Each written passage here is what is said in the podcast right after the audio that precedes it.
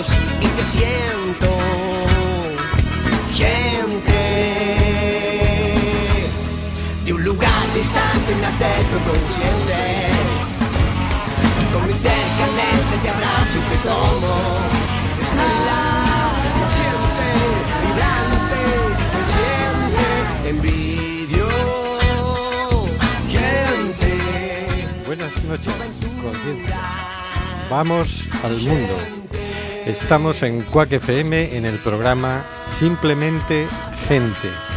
Programa sobre la diversidad cultural en Coruña y sobre los derechos de las personas migrantes.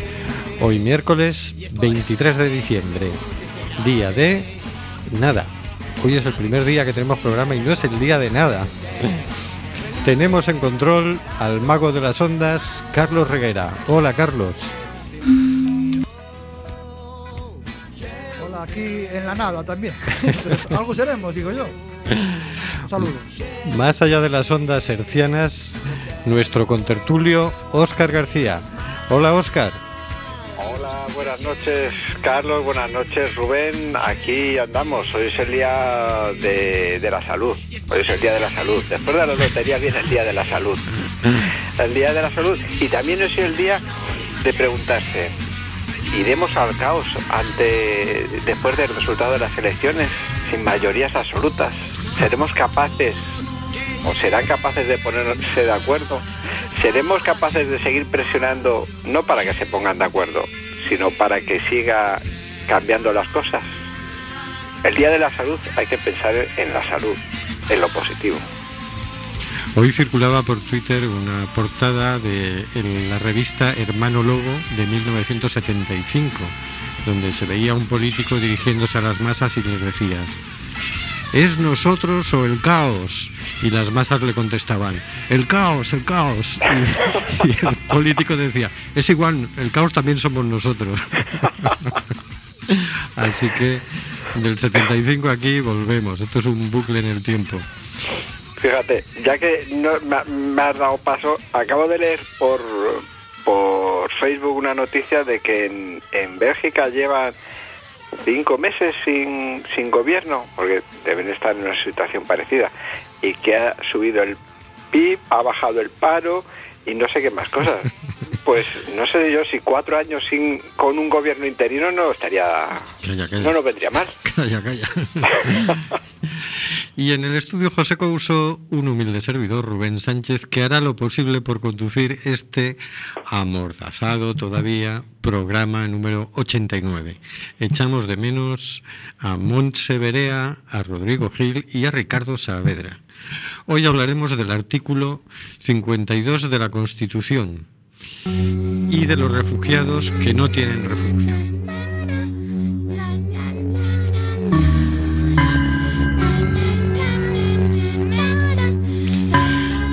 La Constitución, Constitución Española. Título primero, de los derechos y deberes fundamentales. Capítulo tercero, de los principios rectores de la política social y económica. Artículo 52. La ley regulará las organizaciones profesionales que contribuyan a la defensa de los intereses económicos que les sean propios. Su estructura interna y funcionamiento deberán ser democráticos. Óscar García, Mm, ahí estoy. resúmenos en un titular tu opinión sobre este artículo. Mm, mi opinión sobre este artículo en un titular.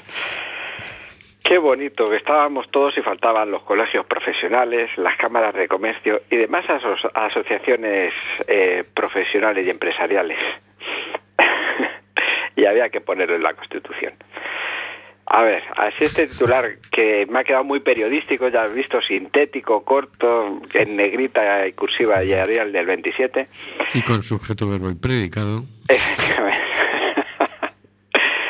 Pues mira, te, te voy a contar. Efectivamente, este artículo que yo la primera vez que leí dije, ¿a qué se refería? ¿Qué es esta? ¿A qué, qué son estas asociaciones profesionales? Pues efectivamente, los colegios profesionales, las cámaras de comercio, a eso se refiere. Mm, En otros artículos habla de los sindicatos, habla de las, las asociaciones profesionales y faltaba una de las patas del, del entramado eh, laboral, productivo.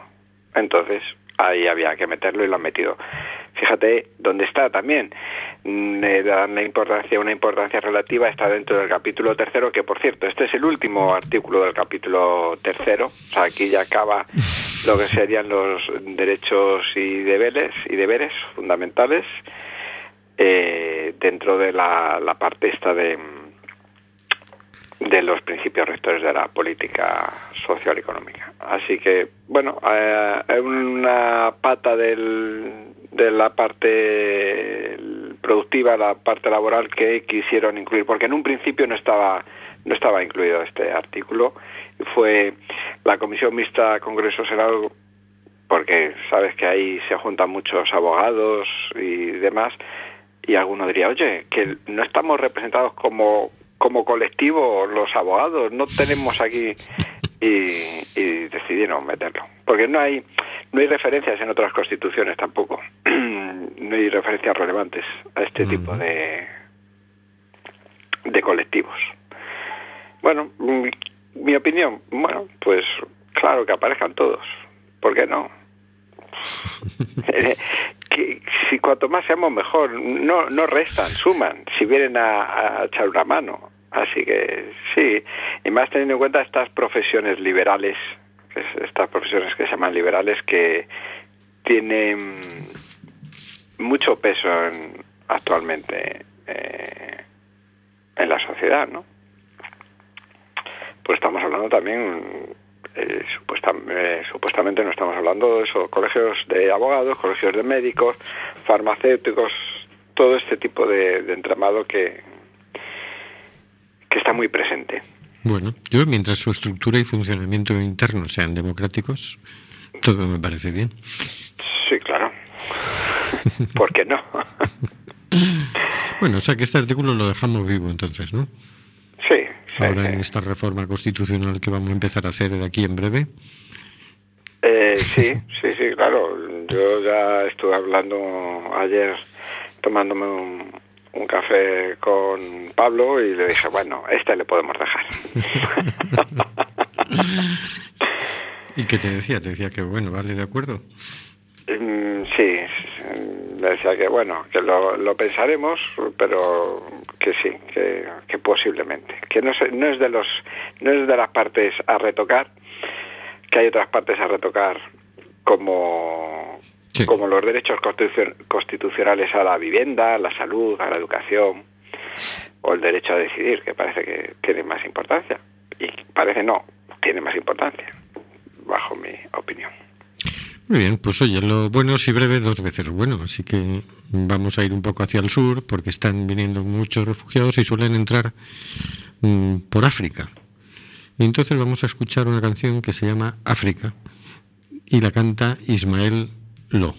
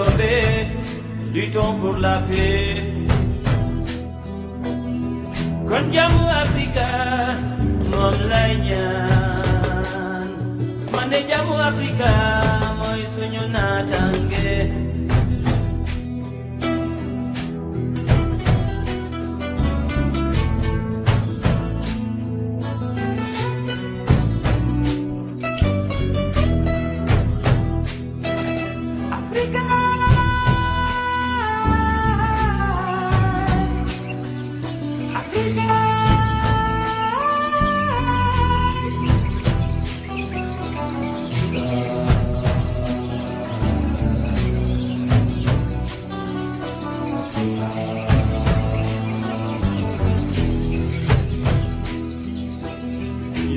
kabiti rew man milo man lay ñaan ak lo ko man da am ak man ci mel Afrika. Ici ou ailleurs la paix crie du bonheur. Même si le ciel pleurait luttons pour nos frères kon jàmmu Afrika moom lay ñaan man de jàmmu Afrika mooy suñu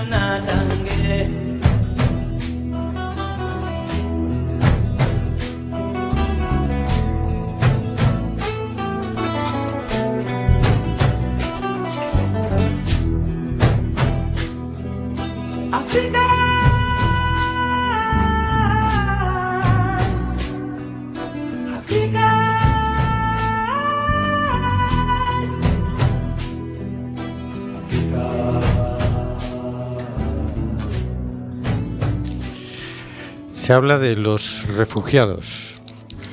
Como se, calcula que entre millón y millón y medio de personas han entrado en Europa. Se les llama refugiados, pero ellos en realidad siguen buscando refugio. Escuchemos.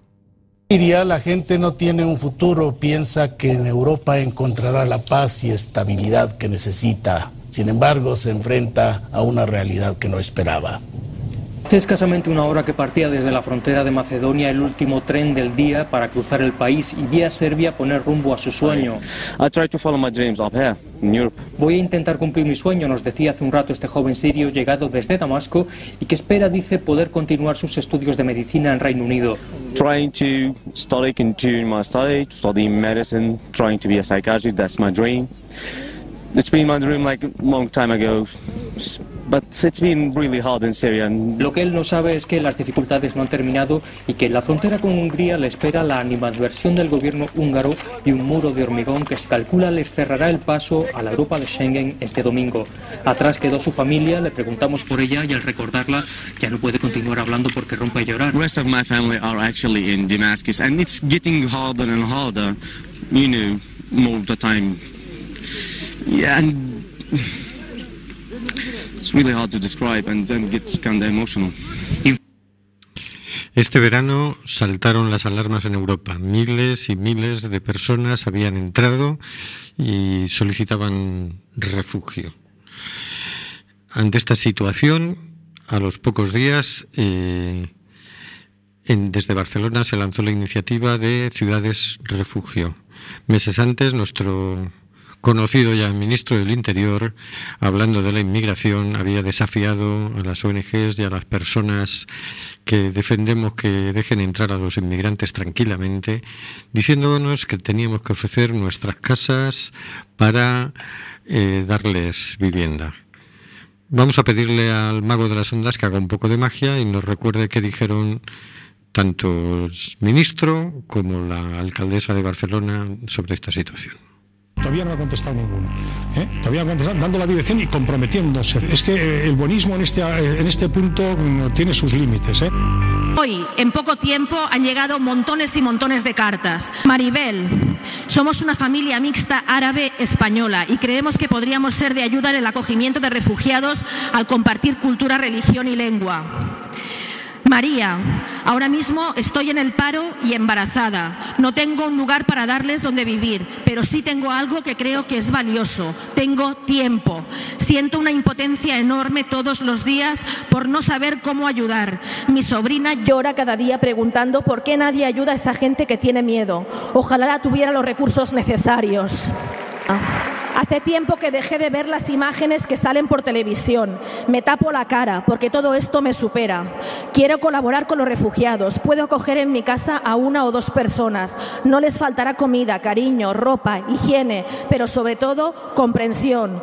Tengo una minusvalía del 46%. Tampoco os quiero engañar. Soy pensionista de los 50 años. Ahora acabo de cumplir 57. Pero puedo colaborar y además necesito hacerlo. Si Ana puede colaborar, ¿cómo no lo va a hacer el Estado español? ¡Vergüenza! Poco después eh, hubo reunión en Europa y el Estado español que ponía pegas para que entraran 2.500 refugiados, eh, ahora estaba dispuesto a asumir la cifra de 16.234. Sin embargo, a día de hoy solo han llegado a España de esos 16.234, 18 refugiados. Oscar G. ¿Qué opina usted?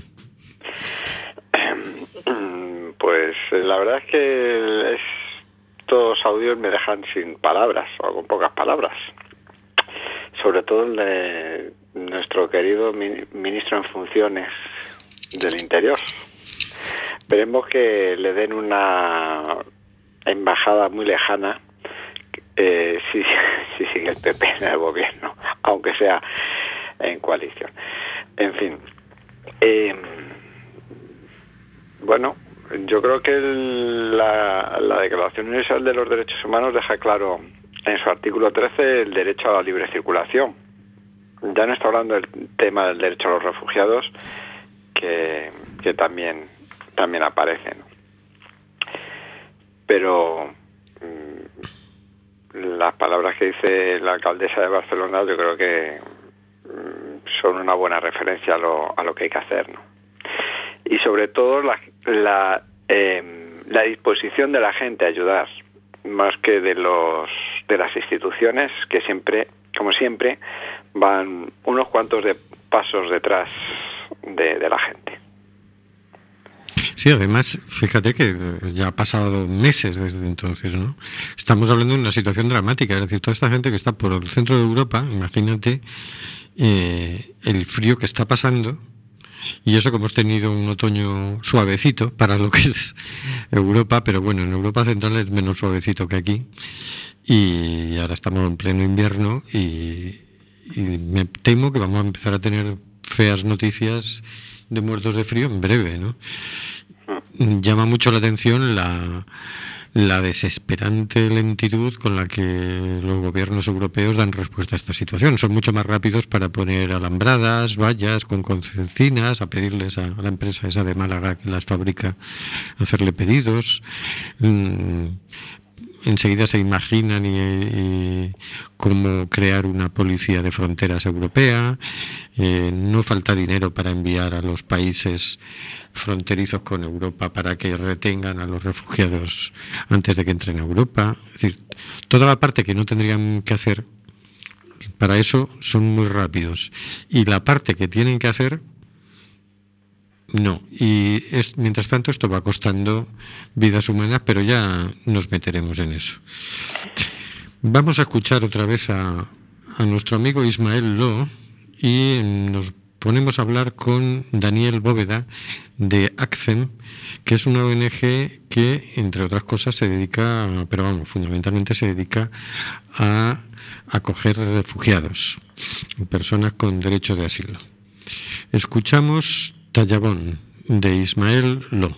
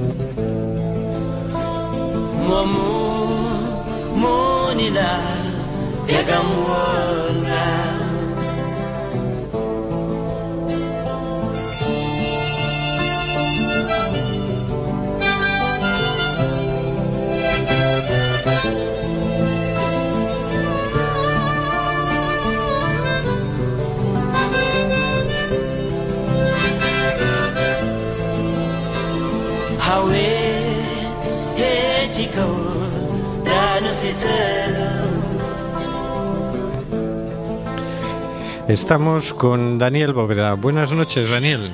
Buenas noches.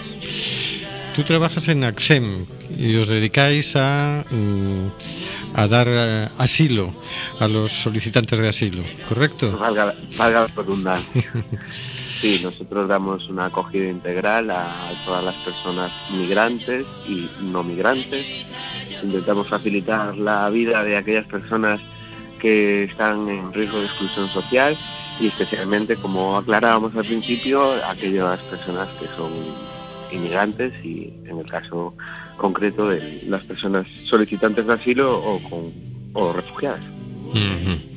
Estábamos comentando que entre las 16.234 personas que España está dispuesta a admitir y las 18 que han llegado a día de hoy, hay una cosa incomprensible y desesperante.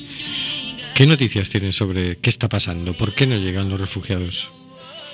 Pues está claro que España y tanto la Unión Europea, ¿no? en su conjunto como con sus políticas migratorias, llegan tarde y, y- la gente se está, se está muriendo por el camino. ¿no? Eh, leía en el país que en los últimos cuatro días más de 40 muertos en el Egeo, de los cuales la mitad son niños y niñas. Y esto ya lo- creo que se ha normalizado, ¿no? y ya no nos llevamos las manos a la, a la cabeza. Eh, en la ciudad de Coruña, en estos momentos, contamos con 18 eh, nuevas vecinas y vecinos eh, solicitantes de asilo de distintas eh, nacionalidades, pero creemos que, es, que, es- que se está haciendo lento, muy lento. Se está haciendo muy lento, efectivamente. ¿Cuántas has dicho que, han llegado a Coruña? 18. ¿Cuántos? 18. 18. Ujú. Por parte de nuestra organización, eh, esto es un convenio que tenemos con el Ministerio, tanto nuestra organización como Cruz Roja y CEAR. Y eh, nosotros tenemos eh, diferentes eh, servicios de acogida temporal a, a personas refugiadas y en Coruña en concreto tenemos eh, plazas y conveniadas 18. Yo tengo delante una noticia del diario.es que dice que en España han entrado 18 refugiados. Eso quiere decir que están todos con vosotros. Eh, no sé de cuándo es la noticia, de hoy. pero bueno, afortunadamente, aunque son pocas, no, no, es, no es la cifra 18, pero Ajá. tampoco podemos echar cohetes, ni mucho menos. Bueno, bueno, bueno. Vamos a ver. mm, el- Tratamos de hacernos una idea, porque entiendo que no todos los que vienen vienen directamente de la guerra de Siria, también vienen de Eritrea, también, pero en general los solicitantes de asilo vienen de situaciones muy dramáticas. ¿En qué condiciones psicológicas suelen llegar? No me refiero solo a estos que han llegado ahora, porque vosotros lleváis años trabajando con refugiados. En general, el, el refugiado El, refugiado eh, o la refugiada normalmente escapa de situaciones, como bien aclaradas, de, de guerra o de violencia, tanto individual como generalizada. ¿no? No hay que olvidar que, que existen distintos tipos de, de estatus por refugio, ¿no? Son aquellas personas que son perseguidas por su eh, raza, religión, opinión política, eh, género y también por orientación sexual. Las condiciones psicológicas y físicas normalmente son bastante eh, complicadas, ¿no? A, nivel físico ese cansancio, ¿no? Después de todo ese largo recorrido de tener que dejar tu país, no tanto por motivos económicos, sino porque eh, están cayendo bombas o porque eh, si no te vas te, te pueden meter un tiro o por el simplemente hecho de, ser homosexual y, amar a una persona por tu, por tu, de tu mismo sexo, eso puede ser motivo de que, de que te maten. Eh, psicológicamente esas personas llegan con traumas, ¿no? con miedos, con, les han arrebatado esa, esa seguridad, ¿no? y el miedo paraliza. Entonces, pues primeramente hay que trabajar ese, esa, autoestima y, ese campo de seguridad y, que al fin eh, están, o creemos que están, a, o sea, que su integridad física está segura. Es tremendo, para nosotros es inimaginable, ¿no? Es decir, simplemente para hacer que se sientan seguros, que vuelvan a recuperar esa sensación de seguridad normal, ¿no? Que la han perdido. Sí, eh, efectivamente, y aparte ya no solo la seguridad, eh, o sea, ya no solo esa sensación de seguridad, porque hay que tener en cuenta que estas personas que, salen a cuentagotas, que se mueren en, nuestros mares, en, el mayor cementerio que tenemos en Europa está en el mar Mediterráneo, estas personas eh, son afortunadas en parte, aunque suene fuerte decirlo, porque pueden escapar. Otras o se han quedado en el propio país, o sea, han muerto, o han tenido que, cruzar la frontera física con sus debidas dificultades. O sea, quien está entrando por, por Grecia o por quien salta por Libia, son personas que afortunadamente, y ponemos esto entre comillas, puede pagar ese precio de ese viaje, porque está claro que el enfoque de la Unión Europea y entre ellos España es un enfoque de defensa de la seguridad de las fronteras, donde no debería ser así. Debería ser la defensa de los derechos humanos, porque así lo exigen eh, convenciones como la de Ginebra o mismo la Carta de los Derechos Humanos que celebramos hace unas semanas, ¿no? El artículo 13 establece ese derecho a migrar, ese derecho a migrar y a su vez viene seguido del derecho al asilo. Y, creo que está eh, totalmente en el olvido, ¿no? Sí, comentábamos en un programa anterior, em, pusimos además el audio del debate entre eh, el candidato del Partido Popular y el candidato del PSOE, cuando el, presentador del debate les preguntó, y sobre el tema de la inmigración, y empezaron a dar vueltas y no dijeron prácticamente nada sobre el tema de la inmigración. Yo mm, no, entiendo muy bien por qué hacen estas cosas, porque mm, la gente estamos muy sensible a este tema y y basta que nos lo pongan en la prensa para que lo vivamos muy con mucha intensidad. Y lo que estamos viendo es eso, que dices, oye, estas 40 personas que han muerto en los últimos tres días, porque han muerto, ya, ya se tenían que haber puesto medidas para evitar esto, ¿no? Ya no te digo solo estas 40, es decir, desde que nos dimos cuenta en verano de lo que estaba pasando, tenía que haberse puesto ya los medios para que dejara de morir gente en el Mediterráneo. Y sin embargo hacen como si a nosotros nos diera igual. no, pues la gente normal no nos da igual, que fíjate tú cuando eh, los, los ayuntamientos empezaron a pedir mm, pisos refugio, ¿no? La gente ofrecía su casa. Claro, muchas veces la, sociedad civil afortunadamente va por delante de lo que es la clase política. Eh, hay que reconocer que no es fácil, ¿no? Si, yo tuviera la solución, me imagino que no estaría hablando aquí y estaría en otro foro, o no, no lo sé, pero sí que, que, yo creo que ya es un, un por, por decencia eh, no se, tendría que haber hablado esto en, campaña electoral y creo que se ha dejado totalmente al margen. Y a lo mejor tampoco es casual. Yo creo que, que, los muertos les tiene que pesar en la conciencia, ¿no? Según la Organización Mundial de, la, de las Migraciones, eh, en este año que vamos a cerrar, y no sé de cuándo es el dato, ¿no? Me refiero porque lo leí hoy imagino que sería por el mes anterior. Eh, casi 2.900 muertos en lo que es la, la parte del, Egeo. con- junto con Turquía. Eso yo creo que tiene que pesarle a la, en la conciencia a la Unión Europea que está, in- está paralizada, ¿no? O sea, se ve que cumbre tras cumbre es eh, un, un fracaso, donde solo ponen el enfoque, repito, eh, en la seguridad de las fronteras y no, y no, no, no crean tanto incluso el Estado español no crean vías seguras de acceso al territorio, porque repetimos que el derecho al asilo es un derecho, como, como tal lo indicamos. Eh, con lo cual, eh, no sé si casualmente no interesaba poner este debate sobre la mesa, porque al ser una política europea tampoco ellos pueden dictar o lo que quisieran o, o a lo mejor mostrarse tal y como son, ¿no?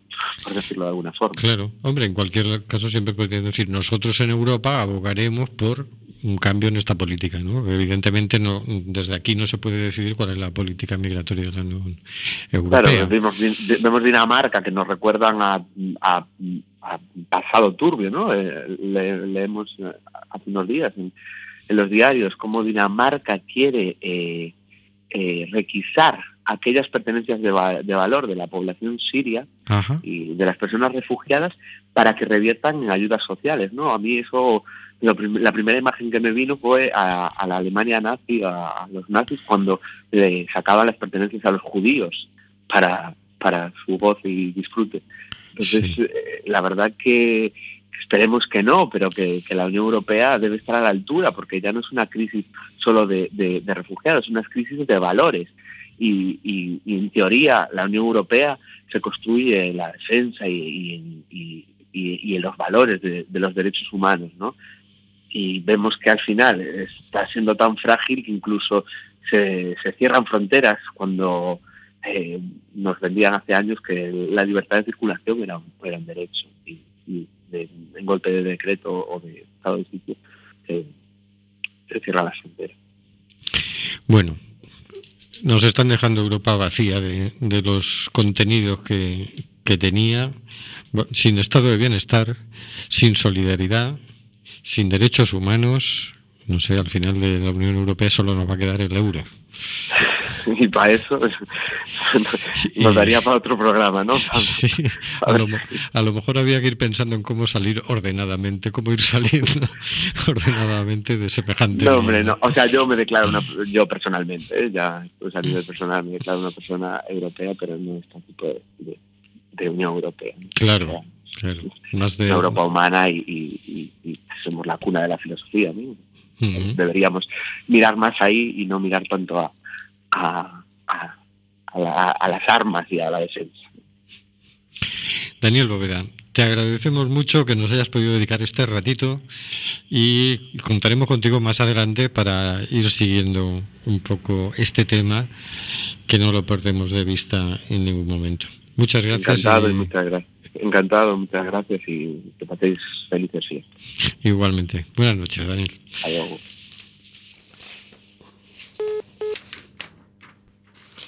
Óscar García.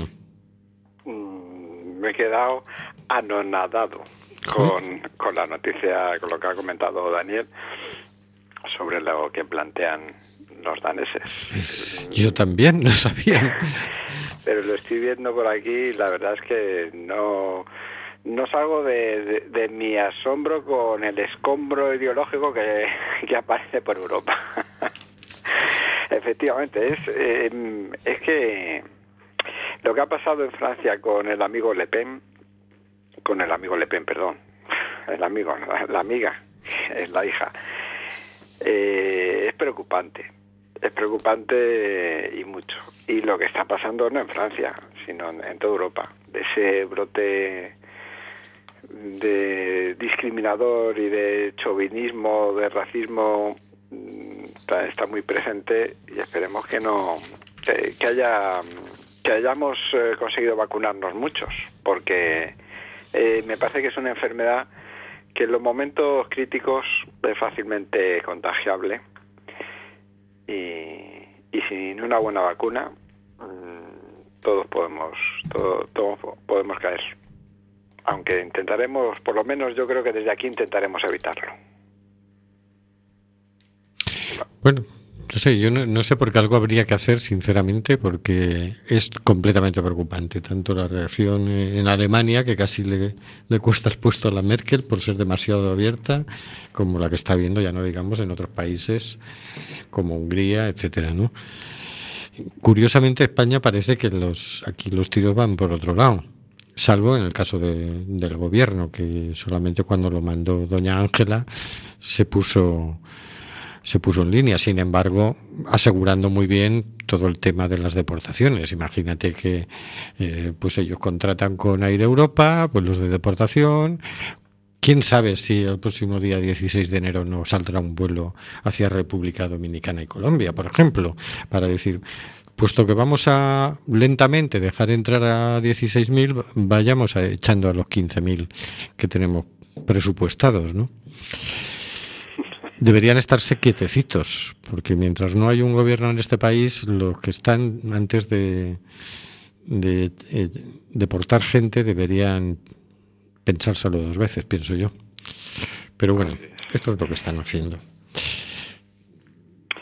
Es que en ese sentido, además, eh, que lo anunciaron a bombo y platillo en campaña electoral, si, si no recuerdo mal, de esta que me- la memoria me falla mucho, de estas noticias que surgen, que habían llegado a acuerdos de, de, de doble nacionalidad, no, para de reciprocidad con países latinoamericanos para que pudieran votar.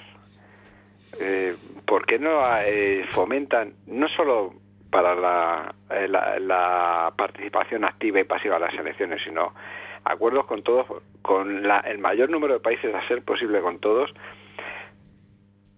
para la libre circulación, ya que no quieren hacerlo así a golpe general, pues vayan haciéndolo poco a poco. No sé, se me ocurre así un poco para salir de este de este camino un poco turbio que nos están metiendo las políticas migratorias de, de Europa. Sí, sí, además que es una política corta, plana, eh, de lo peor que dices, necesitamos que venga mucha gente.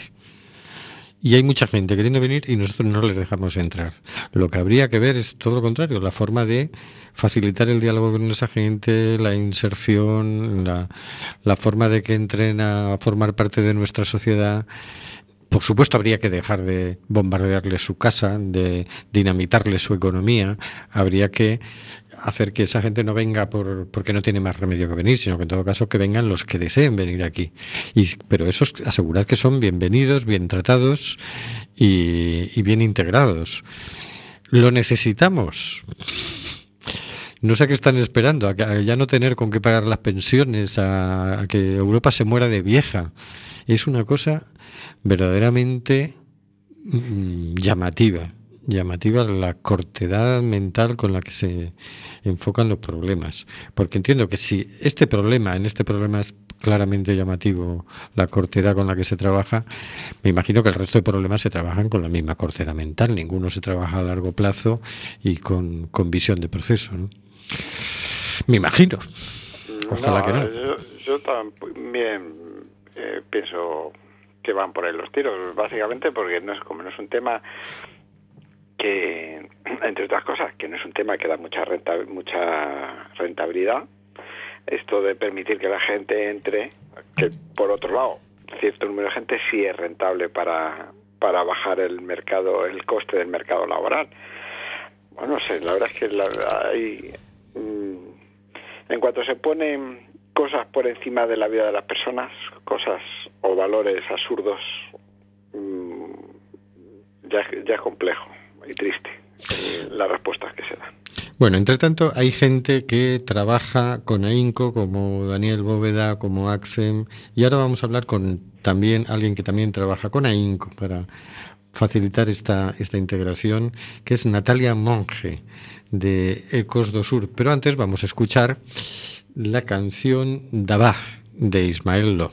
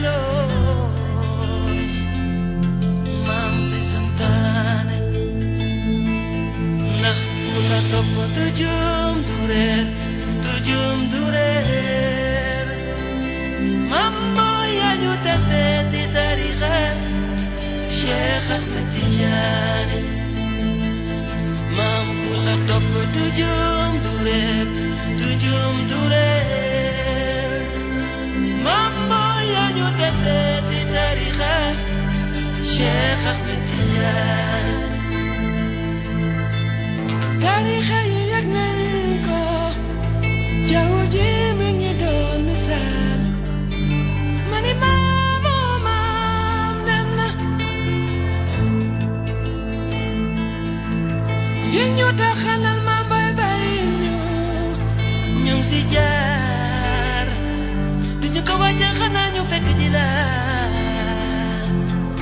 Tabax Malik ndax ku la topp du juum du reer du du reer maam moo yaa ñu tette si tarixa Cheikh Ahmed Tidiane. Maam ku la topp du juum du reer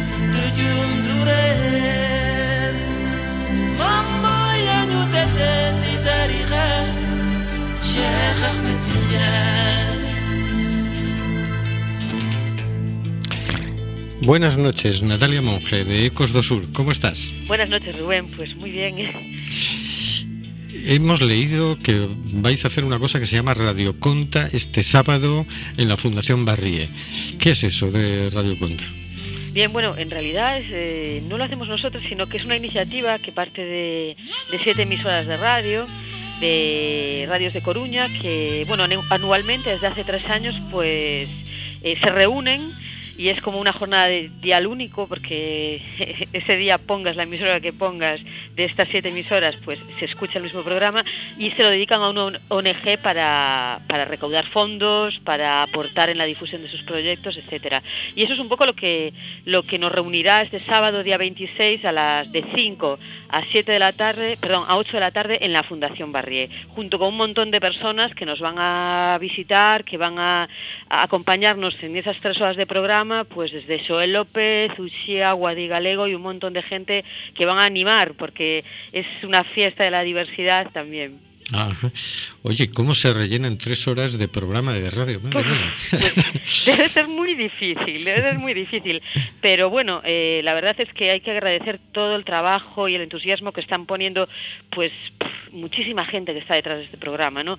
Eh, hay mucha gente implicada que llevan trabajando mucho tiempo para, pues, sableando, entre comillas, a sus contactos, llamando a todos los contactos para, para contar con ellos, para comprometerlos en, en esta jornada, ¿no? Y durante esas tres horas, pues, van a pasar por ahí, por el auditorio de la Fundación Barrié, un montón de personajes conocidos, de personas de la vida social y política eh, de la ciudad de Coruña, que bueno, que van a hacer que esas tres horas pasen volando. Yo quiero invitar a todo el mundo a que se pase por allí, no hace falta invitación ni nada, puedes entrar, estar un rato, salir, o sea que bueno, va a ser muy divertido, solidario también, porque las dos cosas pueden aunarse fácilmente.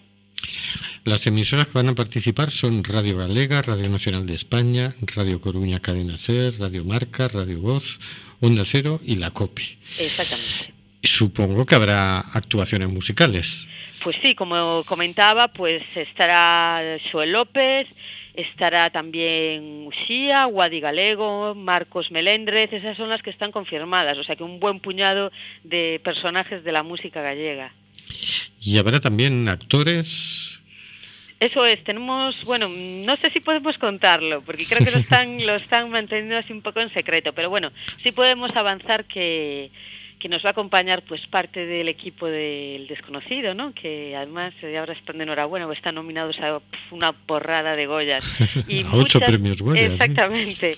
O sea que bueno, eh, y, y bueno, y muchas personas, eh, muchos más personajes importantes, pues eso, de conocidos por todos, que yo no quiero revelar porque sé que lo están manteniendo así un poco como secreto para eh, guardar la sorpresa. Pero bueno, gente del deporte, gente de la cultura, de la política y que no, y además la idea es generar una serie de encuentros insospechados, poco habituales, unas dinámicas entre, entre parejas de personajes, ¿no? Que bueno, que, que, que van a sorprender seguro, seguro. Parece que la tónica va a ser de mucho humor, ¿no? Sí, yo creo que esa es la tónica de todos los años. La idea es que, que, sean- que seamos solidarios, que, que aportemos y conozcamos las causas de, de entidades que además nacen en Coruña, porque siempre apoyan a causas de entidades locales, ¿no?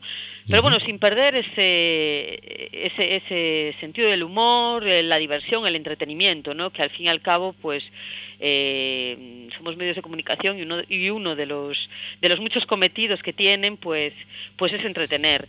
Eh, pero bueno, también hay una parte, por supuesto, una parte de entretenimiento y hay una parte también de contenido social, ¿no? Que es el de dar a conocer el trabajo de Costa del Sur y sobre todo el de dar a conocer la situación de personas refugiadas que han sido acogidas por nuestra ciudad. Oye, y digo yo, porque claro, problema siempre en los medios de comunicación es cómo damos participación a, a las personas que, que interactúan con nosotros, o que por lo menos nos escuchan. Es decir, yo me voy a la Fundación Marrié el sábado 26 a las 5. Y entonces, mm, simplemente voy a ver y aplaudir o voy a poder hacer algo.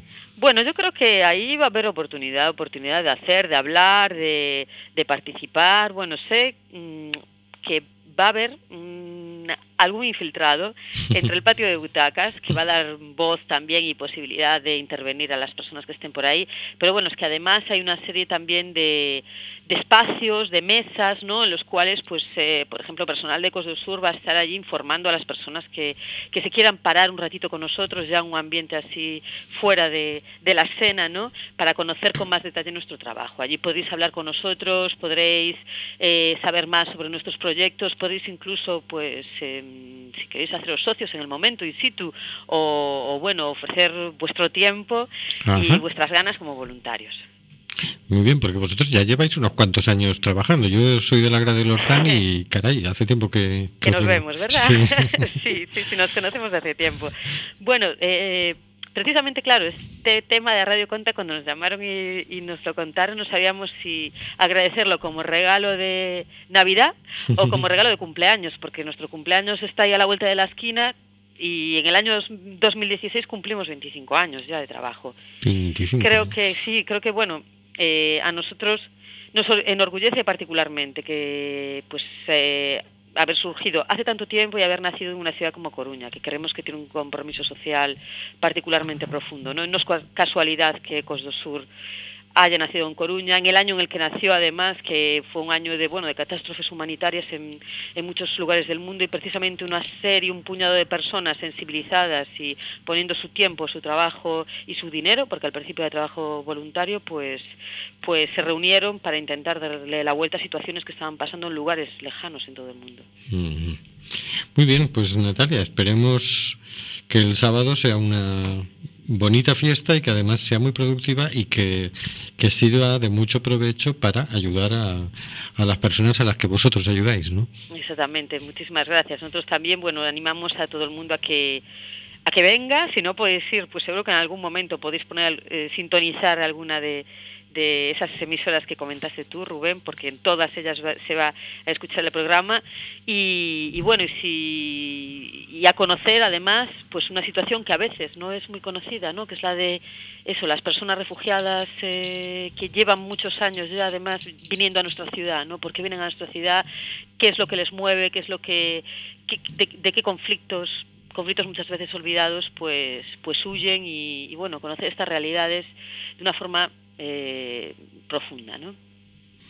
Pues muchas gracias, Natalia, y esperamos contar contigo más para adelante. gracias a vosotros cuando queráis Buenas noches. buenas noches Leíamos hoy en el diario.es. Llegan a España seis refugiados reubicados, más. Solo 18 solicitantes desde septiembre. Este martes, sin, sin, ningún tipo de anuncio oficial por parte del Gobierno, han llegado a Madrid otros seis solicitantes de asilo eritreos desde Italia. En total, desde la aprobación del Plan de Reubicación Europeo en septiembre, España ha acogido a 18 personas de las más de 16.000 que se comprometió a aceptar. El Ministerio de Empleo explica que van a tratar el traslado de refugiados reubicados con discreción para proteger la intimidad de los solicitantes. La Comisión Española de Ayuda al Refugiado califica el proceso de reubicación aprobado en septiembre por el Consejo Europeo como desesperadamente lento.